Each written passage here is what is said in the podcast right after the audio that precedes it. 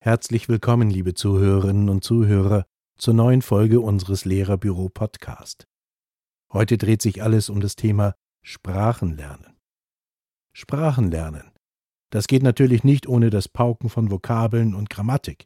Das muss aber nicht immer gleich langweiliges Lernen von Karteikarten sein. Wir haben in diesem Podcast spannende Ideen zum Lernen von Sprachen zusammengefasst. Diese können Sie sofort in Ihrem Unterricht umsetzen. Probieren Sie es doch mal aus. Starten wir gleich mit der ersten Idee. Bilder und Bildkarten im Sprachunterricht kennen viele. Doch wie ist es mit Gesten? Verknüpfen Sie zuerst die zu lernenden Vokabeln und Sätze mit Bildkarten und dann zusätzlich mit Gesten. Beispielsweise könnte das englische Wort Valley, Tal, mit den Händen so dargestellt werden, dass sie einen nach oben offenen spitzen Winkel beschreiben. Das gesprochene Wort wird immer gleichzeitig mit der Geste ausgeführt und hat einen Bezug zum Inhalt. Jetzt haben die Kinder einen dreifachen Sinnesimpuls zu Valley, das gehörte Wort, die Bildkarte und die Geste. Schwierig wird es im ersten Moment bei Redewendungen oder Sätzen, wo es oft auch keine Bildkarten mehr gibt. Dann ist Teamwork gefragt. Erfinden Sie doch mit den Schülern und Schülerinnen gemeinsam passende Bildkarten und die entsprechende Geste dazu. Um auch hier ein Beispiel zu nennen. Running to the train zerlegen Sie einfach in drei Wortbestandteile und denken sich passende Gesten dazu aus. Schritte für running, irgendwohin zeigen wäre to und der Zug lässt sich mit kreisenden Armbewegungen darstellen. Ein wichtiger Faktor bei den Gesten, sie müssen einen verstehbaren Wortbezug für die Lernenden haben, denn sonst stellt sich der unterstützende Effekt der Gesten nicht ein. Die zweite Idee sind Haftnotizen. Kleben Sie doch gemeinsam mit den Kindern wunderschöne bunte Bilder auf die Gegenstände im Klassenraum. Im Kunstunterricht können Sie die Bilder gestalten lassen und diese dann laminieren und ankleben. Vom Lichtschalter bis zum Teppich kann alles beklebt werden. Wörter wie Tisch, Stuhl und so weiter brauchen die Schulkinder immer wieder. Das sorgt nachhaltig für einen Lernerfolg. Als dritte Idee gehen wir kurz auf den Pattern Drill ein. Eigentlich ist Pattern Drill eine Methode aus den 50er Jahren. Der oder die Lehrende spricht einen Satz mit einer bestimmten grammatischen Struktur vor, die Lernenden wiederholen im Chor. Drills sollten die Dauer von fünf Minuten nicht überschreiten und sind beim Sprachenlernen trotz aller Vorurteile hocheffektiv. Wegen ihres militärischen Beigeschmacks sind sie im Allgemeinen eher unbeliebt geworden. Sprachmuster lassen sich allerdings auf diese Weise schnell und nachhaltig lernen. Man muss es ja nicht so streng umsetzen, sondern kann ja auch witzige Sätze einsetzen. Sehr gut zum Lernen von Sprachen eignen sich auch Rollenspiele. Diese lassen sich wie kleine Theaterstücke in den Unterricht integrieren. Sie sollten sich aber durch einen bewusst einfachen Plot und sehr lustige Stellen hervorheben. Ein kleines Beispiel zur Veranschaulichung. Eine Mutter prügelt die demonstrativ schlafenden und laut schnarchenden Kinder aus den Betten. Kurz darauf sitzen alle am Frühstückstisch und die Mutter fragt jedes einzelne Kind auf Englisch oder einer anderen Sprache, was das jeweilige Kind zum Frühstück will und die Kinder äußern möglichst skurrile Wünsche. I want some whiskey for breakfast, Mommy. Whiskey? Are you silly?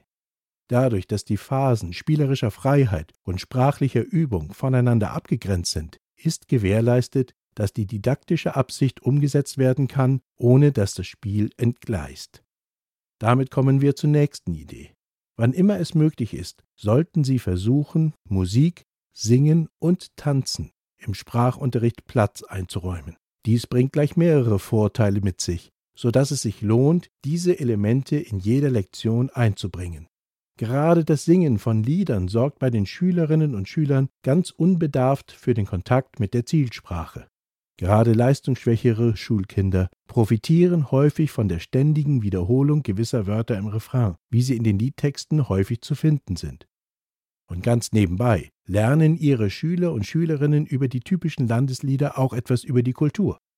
Wenn Sie als Lehrkraft Sprachen unterrichten, wird Sie vor allem die stark heterogene Klassenzusammensetzung herausfordern. Ein unterschiedlicher Lernstand ist heutzutage normal.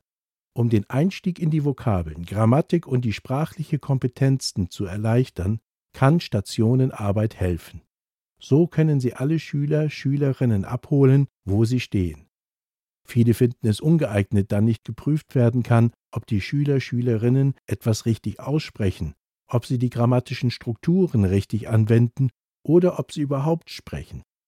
Ein Stationenlernen bei Sprachen eignet sich aber trotz dieser Ressentiments hervorragend. Denn nur weil es sich um ein Stationenlernen handelt, heißt das noch lange nicht, dass die Schüler, Schülerinnen ausschließlich allein arbeiten müssen. Arbeitsaufträge können dazu anleiten, mit anderen Schulkindern, in diesem Fall auf einem ähnlichen Lernlevel und in einem ähnlichen Lerntempo, in Kommunikation zu treten. Wobei Schulkinder sicher auch davon profitieren, wenn es sich um unterschiedliche Lernniveaus handelt. Eine bisher nicht angesprochene Kernkompetenz, das Leseverstehen, lässt sich ebenso gut in einem Stationenlernen vermitteln und vertiefen. So könnte eine Station so aussehen, dass verschiedene Texte als Arbeitsblatt in dem Stationenlernen enthalten sind bzw. ausgeteilt werden. Und als letzte Idee machen Sie doch mit Ihren Schüler Schülerinnen ein Sprachbad. Damit werden die Lernenden sozusagen ins kalte Wasser geschmissen und sprechen eigentlich nur noch die zu lernende Sprache. Anfangs mag das für die Kids befremdlich wirken und erfordert eine große Umstellung, denn die Kinder haben sicher das Gefühl, ich verstehe gar nichts. Nach kurzer Zeit aber merken die Schüler, Schülerinnen dann, was sie verstehen. Die ersten Schulstunden mit einem Sprachbad sind als Lehrkraft nicht einfach. Hier kommt es allerdings auf Mut an und den Kindern etwas zuzutrauen. Dann kann das Sprachbad Erfolg haben. Nun, liebe Lehrkräfte, ist es an Ihnen. Probieren Sie es aus ob auch Ihr Sprachunterricht durch Hinzunahme von Gesten, Haftnotizen, dem Pattern Drill, kreativen und lustigen Rollenspielen, Musik und Gesang, Stationen lernen und oder dem Sprachbad an Abwechslung und Spaß gewinnt. Wir wünschen Ihnen viel Erfolg bei Ihrem kreativen und konzentriert bewegten Sprachunterricht. Mehr Input erhalten Sie wie immer in den Links in der Beschreibung. Das war Ihr Lehrerbüro-Podcast zum Thema Sprachenlernen. Für weiterführende Links schauen Sie gleich in die Beschreibung. Diese Ausgabe wurde gesprochen von Peter Kühn mit einem Text von Insa Peters. Bis zum nächsten Mal, Ihr Lehrerbüro-Team. Thank